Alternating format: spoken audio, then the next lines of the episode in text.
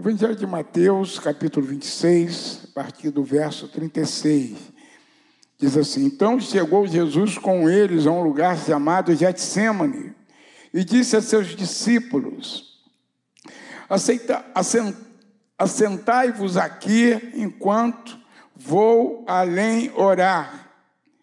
E levando consigo Pedro e os dois filhos de Zebedeu, começou a entristecer-se e a angustiar-se muito.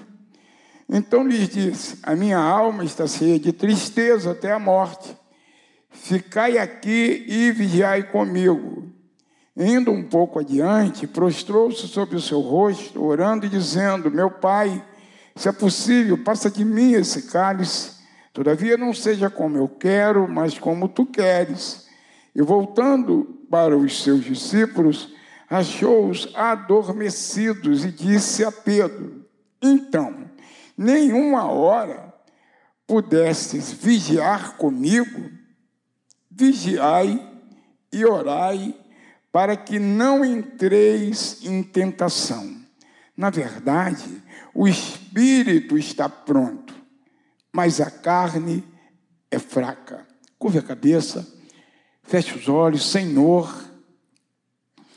Nós estamos aqui nessa manhã tão prazerosa, Senhor, e nós temos louvado o Teu nome, Senhor. Em meio aos louvores, em meio à adoração, nós já temos ouvido a Tua voz, Senhor, e temos sentido também a Tua presença nesse lugar.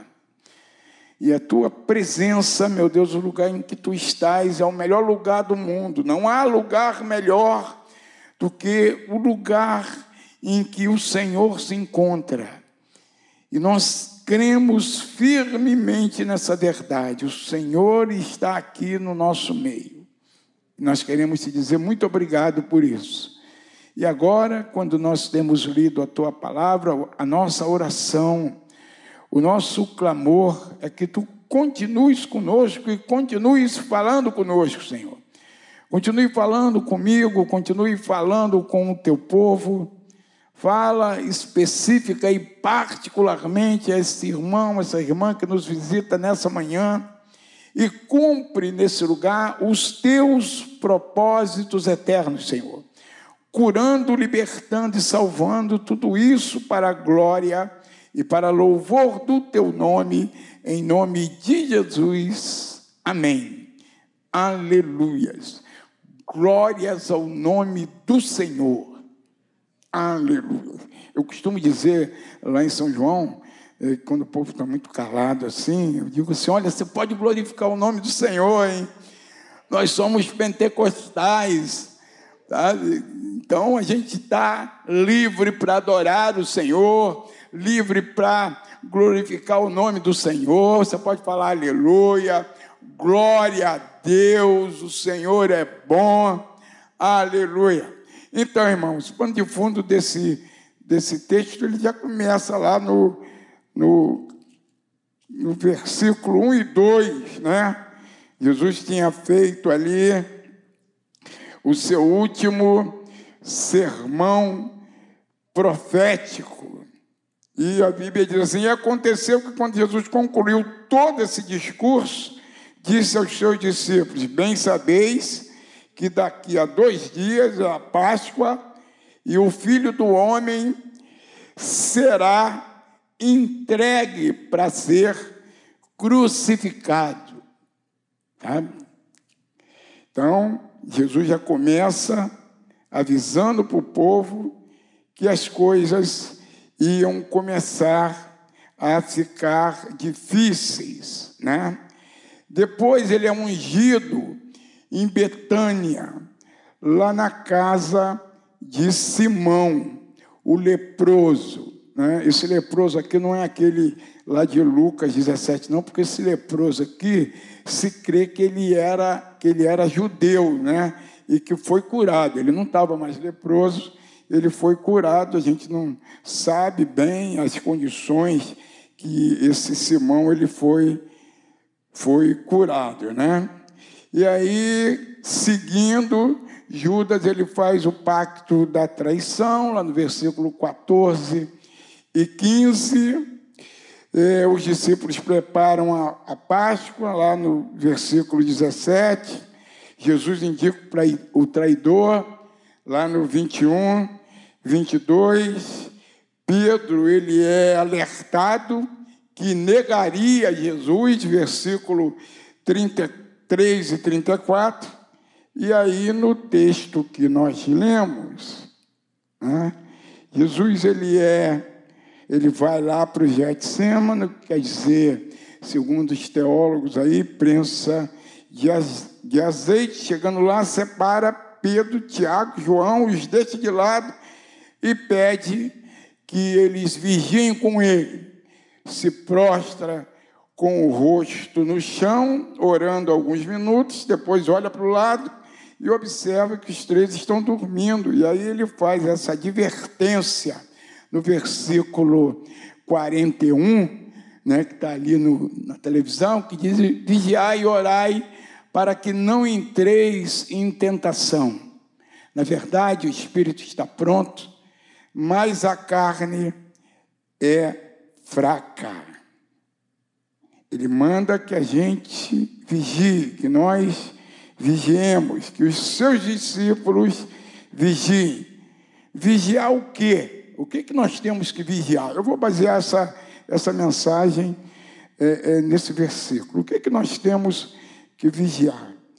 Uns 30 anos atrás, o, o pastor Rômulo é, é, testemunha disso, os irmãos lá em Caxias costumavam dizer assim, vigia, irmão, qualquer coisa que ele virou, virou um chavão. Vigiar virou um chavão, mas ninguém dizia. Vigiar o quê? Vigia, qualquer ação assim meia descompensada de vigia, irmão. Mas vigiar o quê? E aí a gente ficou pensando sobre quem que a gente devia vigiar. Quem sabe você já fez algo pensando lá no passado e depois você se arrependeu profundamente? Todos nós fizemos. Sabe, eu fiz tanta besteira, principalmente antes de encontrar Jesus, que eu olho para trás assim e falei, Jesus, se eu tivesse te conhecido antes, não tinha feito essa besteira. E mesmo depois que a gente conhece Jesus, em muitas circunstâncias, em muitas situações, a gente faz algumas besteiras, né? Você já teve decepção com alguma pessoa que você apostou todas as suas fichas e de repente, essa pessoa escorregou, né? escorregou e te decepcionou profundamente. Todos nós já passamos por esse momento, né? De se decepcionar e se sentir assim profundamente traído, né? E isso é muito desagradável. Isso é terrivelmente desagradável. Será que Jesus estava mandando os seus discípulos vigiar pessoas? Pensando nisso, nesse contexto, eu acredito que não. Jesus não está mandando nós vigiarmos pessoas, porque pessoas falham, Pessoas decepcionam, como eu e como você. Eu tenho certeza que mesmo eu procuro não decepcionar ninguém, mas em certos momentos a gente tem que tomar algumas atitudes, principalmente nós, pastores, né? nós temos que tomar algumas atitudes e as pessoas não entendem e ficam decepcionadas conosco, sabe? ficam decepcionadas. Poxa, por que, que o pastor fez isso? Não conhece as razões, e mesmo em situações as mais diversas, até sem querer, a gente decepciona as pessoas.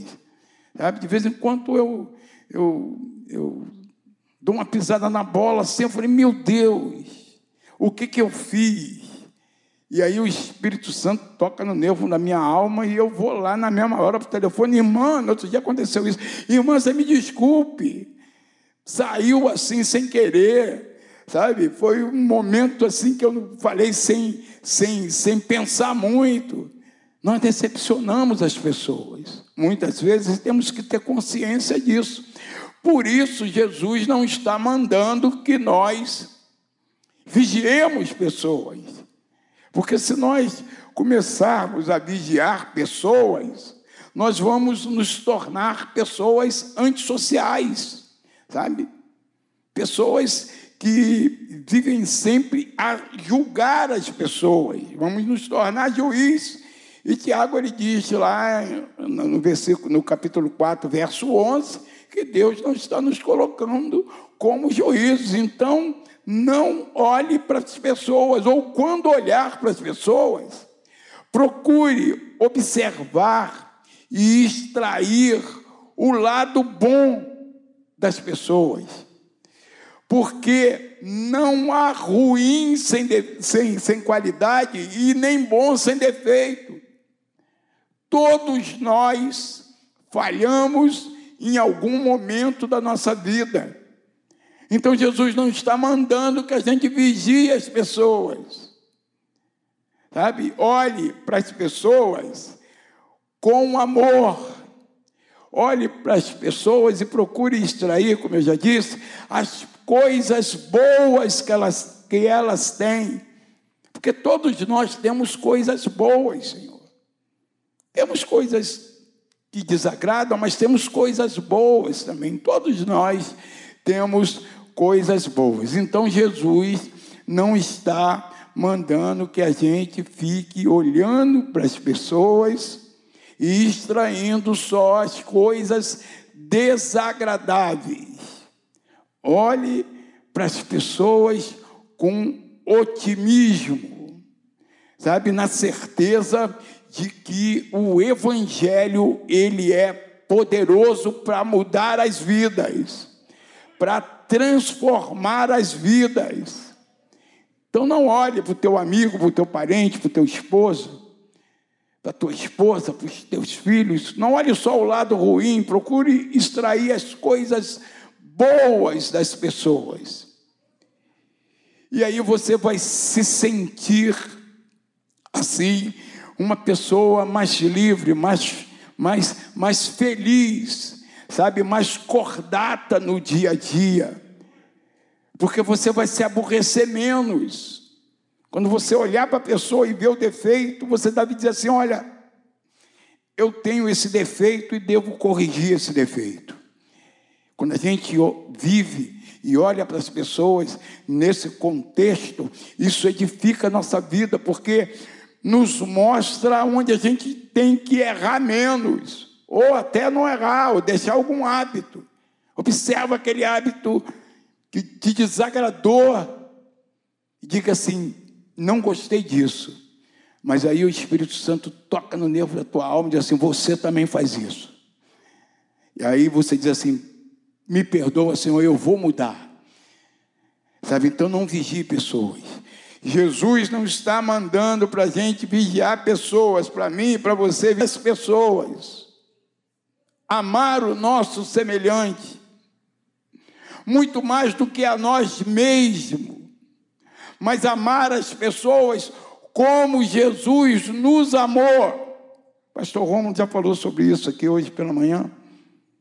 Como Jesus nos amou, Ele nos amou nós não valíamos nada, sabe?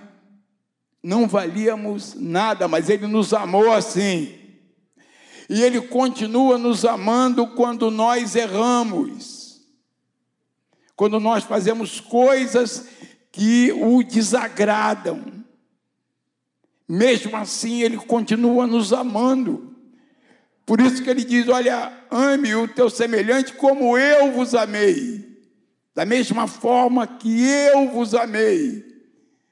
Então Jesus não está dizendo para a gente vigiar as pessoas, observar as pessoas, julgar as pessoas. Ele não quis dizer isso. Será que Jesus está mandando a gente vigiar as circunstâncias? Tipo assim, olha, o pneu furou, então Jesus não quer que eu vá para a igreja. Pegue o Uber. Não vigie as circunstâncias. Hoje está fácil. Está fácil a beça. É só pegar o, chamar o Uber, baratinho, né? Coitado dos irmãos que estão trabalhando no Uber. Eles têm que ganhar mais porque está muito baixa essa tarifa. Sabe? Mas enquanto não aumenta ao ponto de você não pagar, não fique triste porque o carro quebrou. E não deixe de vir à igreja porque o carro quebrou. Sabe? Não deixe de fazer aquela. Pegue o ônibus ou o Uber. Uma vez eu, eu era pastor em, em Copacabana. Aí, numa reunião de quinta-feira, uma reunião de quinta-feira, né? É, eu, eu, tinha um carro álcool e estava muito frio. E aí eu deixei o carro lá. E aí, quando eu voltei, virei o carro e não pegou de jeito nenhum. Álcool. Eu tinha esquecido de botar gasolina no recipiente. Aí o que, é que eu fiz? Jesus estava comigo. Peguei e disse: Eu vamos de ônibus. De ônibus.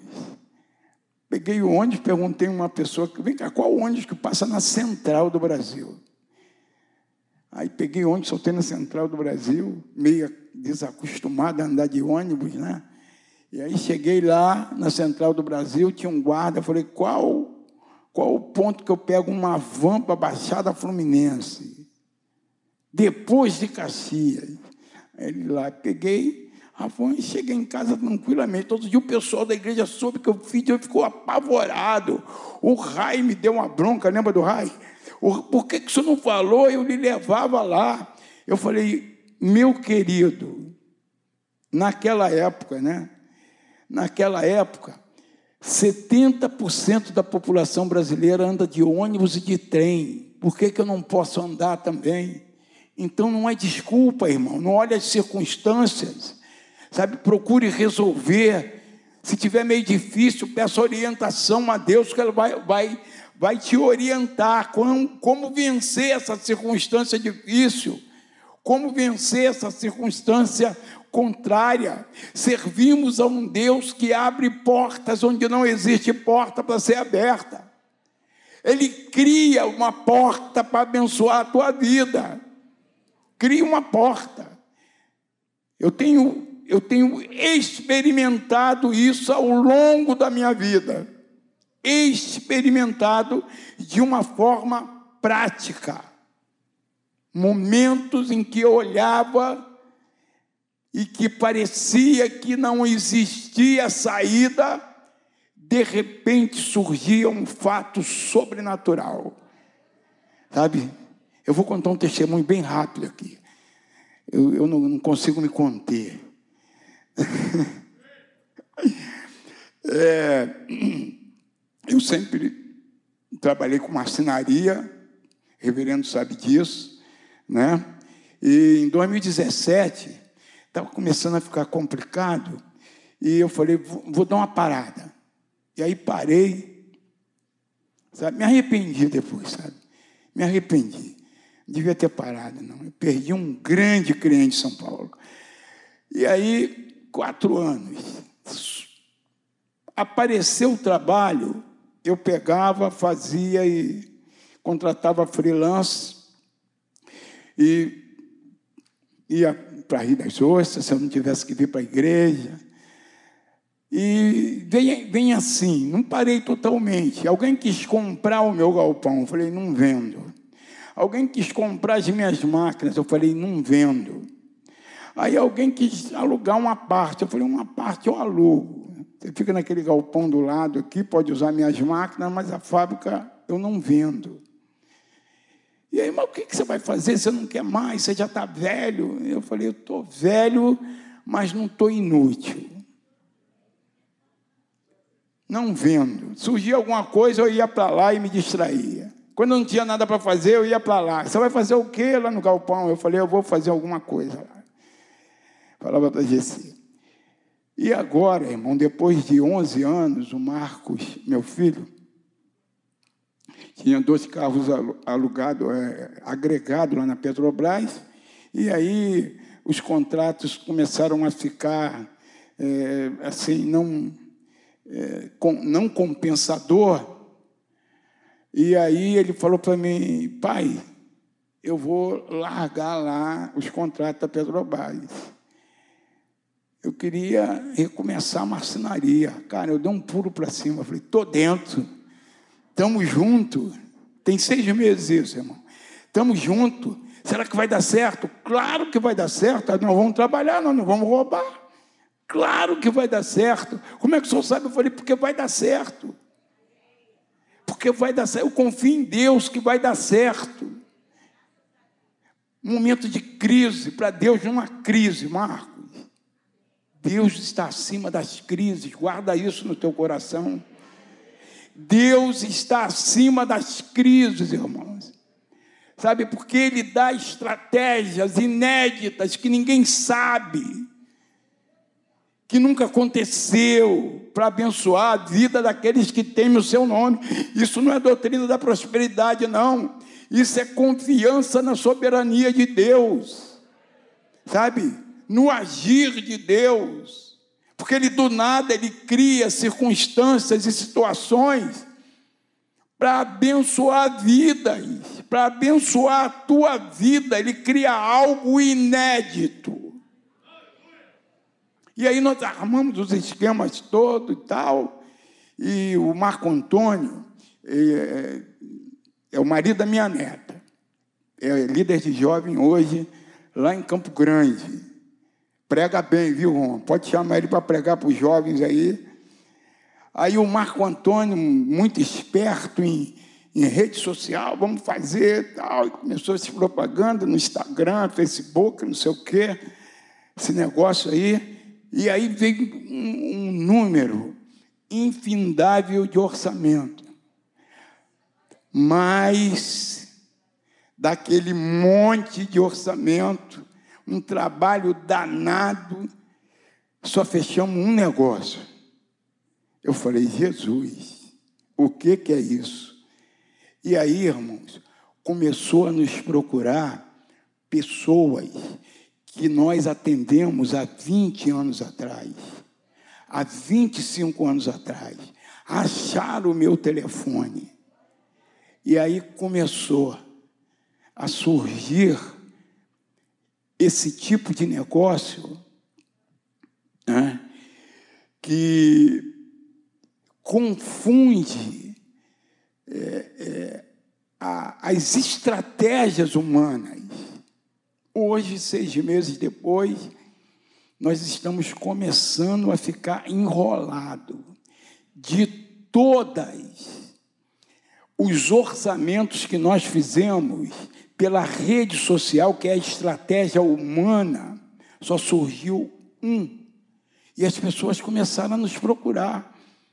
Essa semana nós fechamos dois negócios. Uma senhora que eu atendi 20 anos atrás, se aposentou, ligou para mim falou: Olha, quero, estou com obra no meu apartamento, com uma arquiteta aqui, ela já me trouxe dois orçamentos, mas manda o seu orçamento. E aí eu mandei o orçamento. Ela falou: tem um mais caro e um mais barato, mas eu vou fazer com o senhor. Irmãos, eu estou assim, perplexo.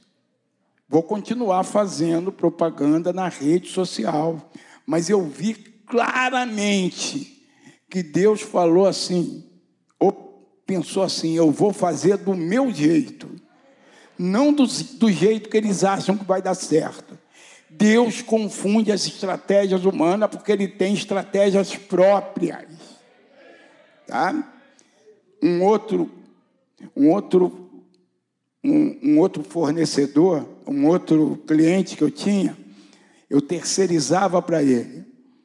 Ah, na época, a maior, a maior fábrica de imóveis com fibra natural do Rio de Janeiro, Fibras Arte. Quem conhece alta decoração sabe o que eu estou falando. E esses caras quebraram há quatro anos atrás. Quebraram geral e agora um dos sócios está recomeçando. E aí já nos procurou, nós vamos fornecer para eles tudo aquilo que foi de madeira. Então, ele, eu forneço o produto de madeira, estamos desenvolvendo algumas peças, é, que modelos da Malásia, e aí ele faz a trama e coloca no mercado aí no Brasil todo, porque ele continua com a mesma penetração no mercado de alta decoração em fibra, sabe? Tudo ao mesmo tempo, irmãos. Aí eu já falei para o Marcos, ó, a gente não, eu não quero crescer muito, mas pode ficar certo que a gente vai ter problema para atender todo mundo. Então eu vejo Deus intervindo em circunstâncias que a gente nem imagina que ele ia intervir, irmãos. Então não vigie circunstâncias. Dobre o seu joelho e coloca na mão do Senhor, lançando sobre ele toda a tua ansiedade, porque ele tem cuidado de nós. Ele tem cuidado de vocês. Davi diz assim: Eu sou velho, mas um dia eu fui moço. Eu nunca vi o justo mendigar o pão, nem a sua descendência desamparada. Aleluia. Eu tinha uma certa tristeza no meu coração. Sabe, porque eu não trabalho mais na bancada, irmão. Eu só fico dando orientação compra, venda, fechamento de negócio. E eu tinha uma frustração porque é, na nossa família, é, lá no meu avô, quando ele chegou em, em 1887, aqui no Rio de Janeiro, 1887, né? Ele começou trabalhando de empregado e montou uma marcenaria lá na Praça 11, né? montou uma, na década de 20, de 1920, ele tinha marcenaria na Praça 11, né? O ano que o meu pai nasceu. E aí depois houve uma, uma, uma tragédia, um dos filhos dele, que era, seria meu tio, foi atropelado por uma carroça, aquelas carroças, aquela roda grandona assim, ó, né? ali na Praça 11. E ele começou a beber muito e e, e fechou a fábrica. E aí o meu pai foi trabalhar de empregado, mas na década de 50 o meu pai montou uma fábrica de móveis ali em Vigário Geral. E aí depois, 64, 65, as coisas ficaram difíceis, ele teve que fechar a fábrica. Aí o meu irmão mais velho, em 1970, montou uma fábrica na Vila São Luís.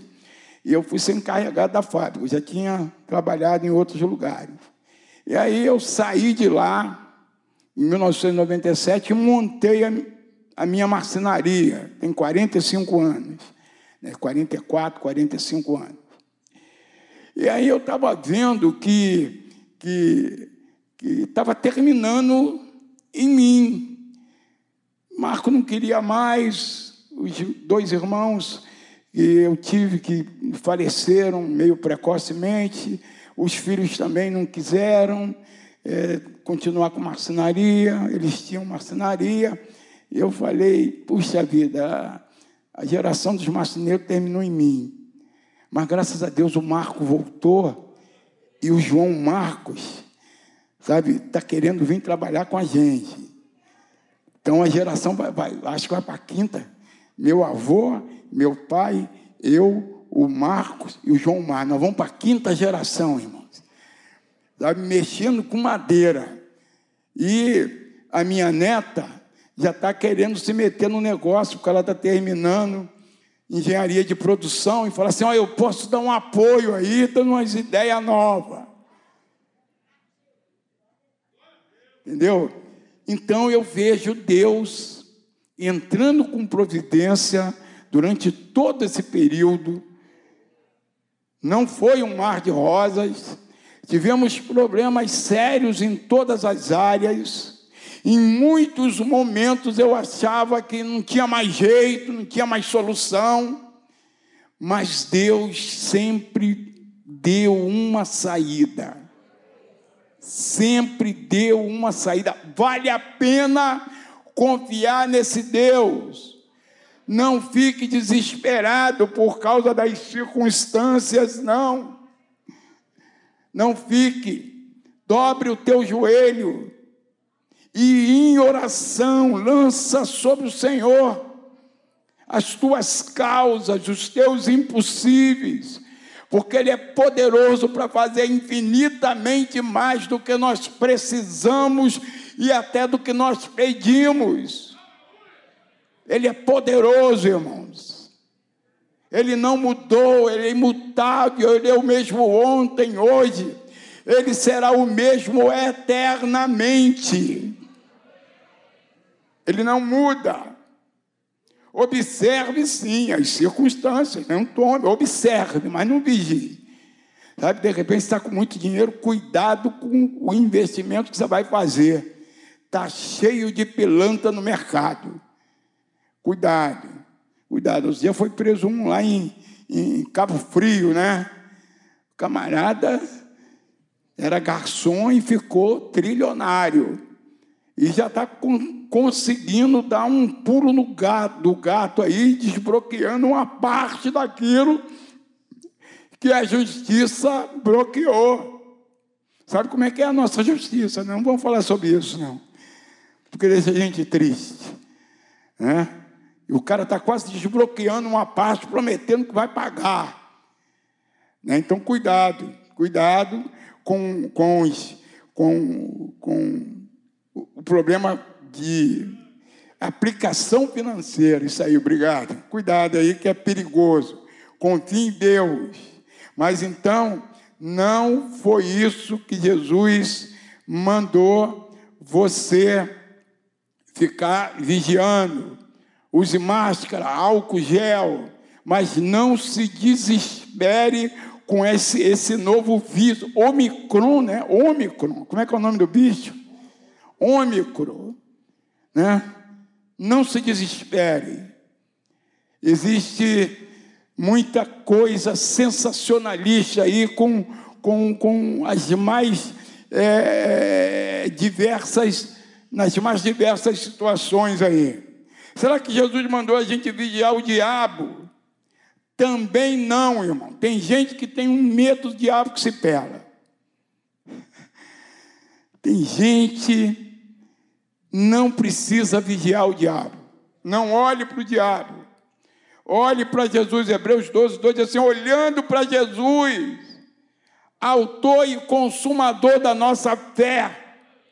Quando a gente olha para Jesus, a gente não tem medo do diabo.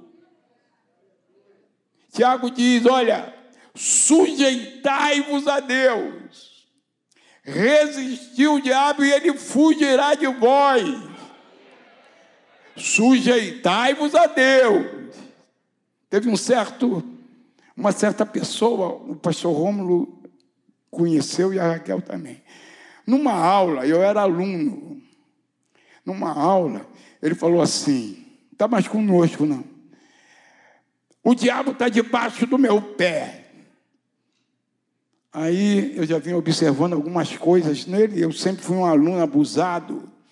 Né? Eu tive uma professora que falou assim para mim: ó, pelo amor de Deus, quando eu estiver dando aula, você não abre a boca. Eu te dou dez. Porque eu contestava demais ali. Já lá atrás ela dizia assim: porque o homem é produto do meio que vive. Eu falei: não, o homem tem poder de transformar o meio, sair do meio da favela e se tornar doutor. E aí ela ficava injuriada comigo. Né? Aí, então, o que está falando mesmo, hein? Sobre, sobre a professora, né?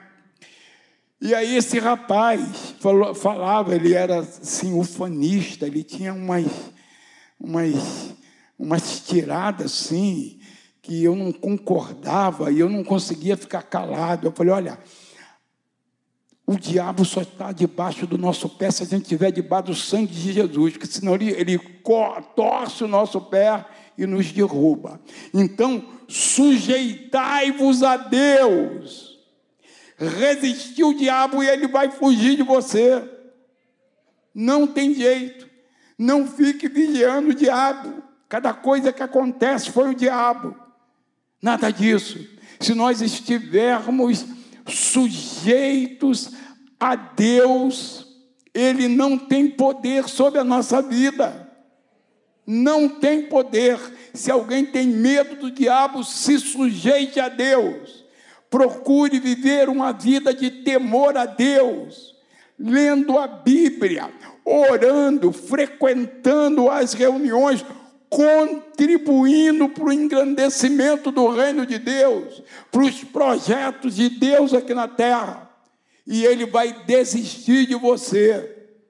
Ele vai parar. Se ele pensou um dia em te perturbar, ele vai parar. Lá em Números 23, 23, a palavra diz assim: contra os filhos de Israel não existe encantamento.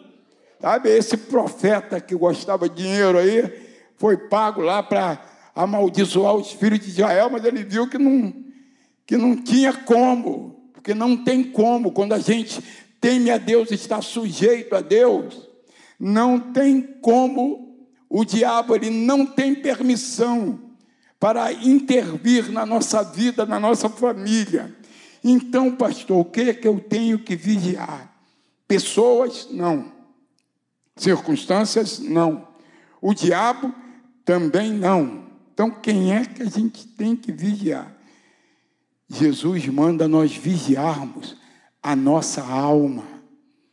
Jesus manda que a gente diariamente faça uma retrospectiva das nossas ações, das nossas atitudes, naquilo que a gente sabe que faz e que tem desagradado a Deus, e tomar uma decisão de mudar de vida, de mudar de atitude, verdadeiramente. Somos nós que temos que nos vigiar diuturnamente, todos os dias, pela manhã são momentos de nós nos convertermos novamente.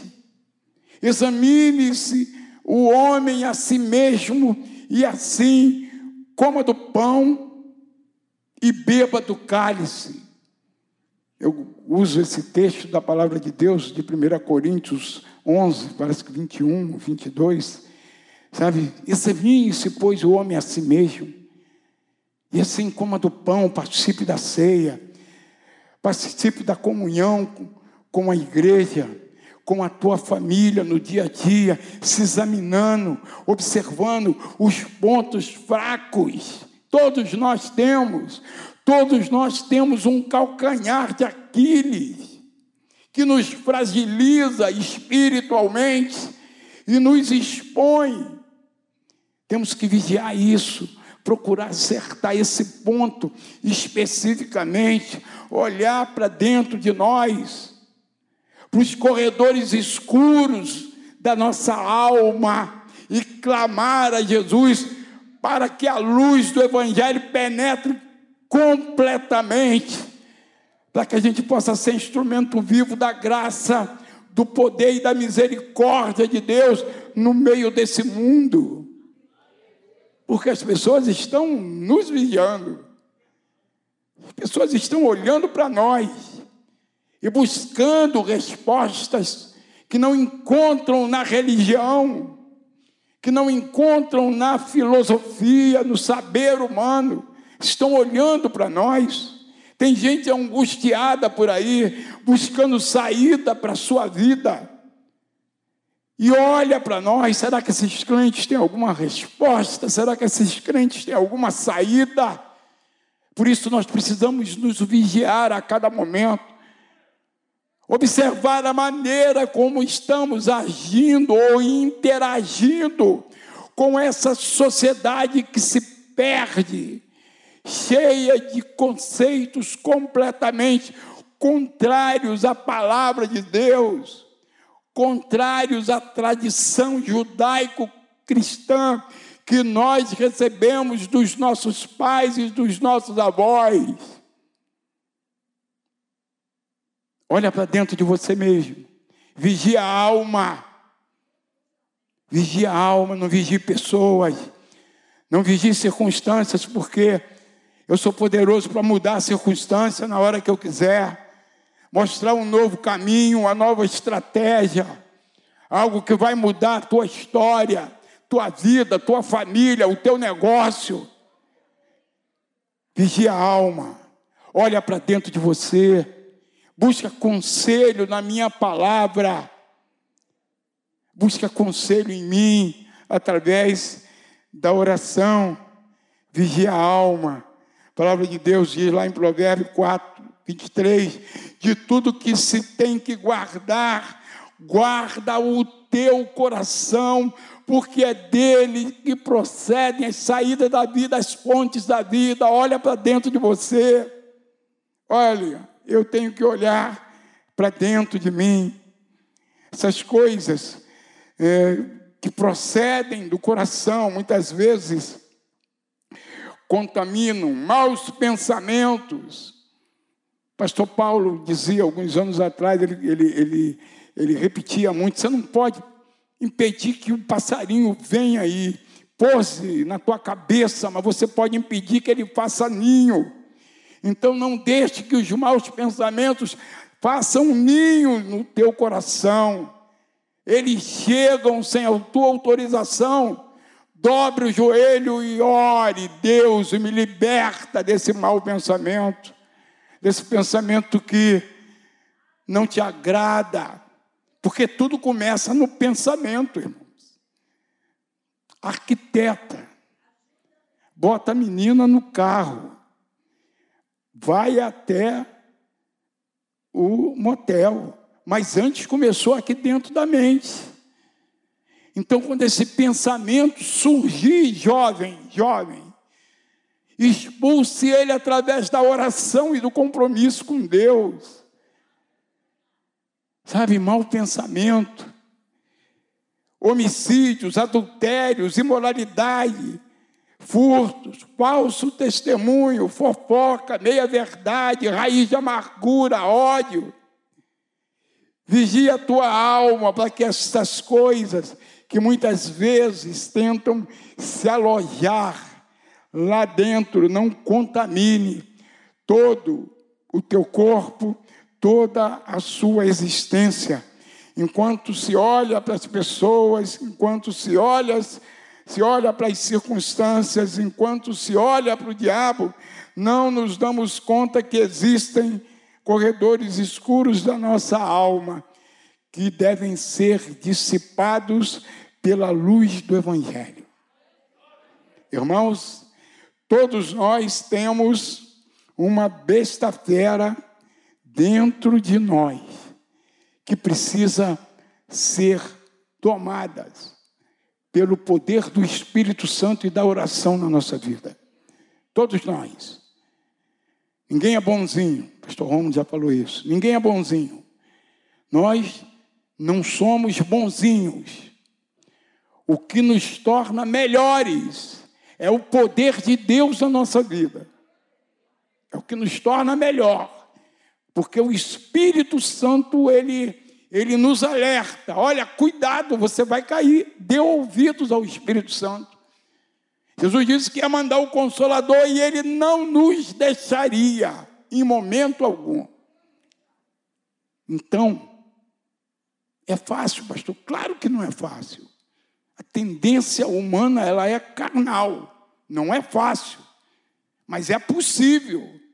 É possível errar menos, irmãos. Quando a gente vigia a nossa alma, quando a gente olha para dentro de nós mesmos, né? Quando a gente olha para dentro de nós mesmos, através do entendimento do Espírito, a gente pode ver onde a gente está mais fragilizado e procurar melhorar aquela área. Então, de fé em fé, a gente vai tentando atingir a estatura de varão perfeito. O processo de santificação é um processo que não termina, porque nós vamos sempre precisar melhorar mais. Sempre vamos precisar melhorar mais. E aí o mundo olha para a gente e vê diferença e não semelhança. E quando o mundo vê diferença, vai ser atraído por Jesus. Sabe? Nós vamos atrair as pessoas. Não pelo nosso discurso, né? mas pela nossa prática de vida. Uma prática diferenciada. Nós temos que ser diferente. Não vos conformeis com esse século, mas transformai-vos através da renovação da sua mente, para que experimenteis qual é a boa, agradável e perfeita vontade de Deus para a vossa vida. Aleluia. Glórias ao nome do Senhor. Aleluia. Quer experimentar qual é essa boa, perfeita e agradável vontade de Deus? Se sujeite a Deus. Viva no dia a dia uma experiência espiritual que não termina nunca, buscando sempre direção e conselho de Deus. Vigie a alma, vigie o espírito, observe os corredores escuros que ainda teimam em permanecer dentro de você, alimentando aquele desejo impuro. Deixa Jesus entrar com a sua luz ali, sabe? E as coisas vão se tornar diferentes na sua vida na sua história. Que Deus nos abençoe nessa manhã, que a gente possa, que eu possa guardar essa palavra no meu coração, porque essa palavra é vida e vida com abundância.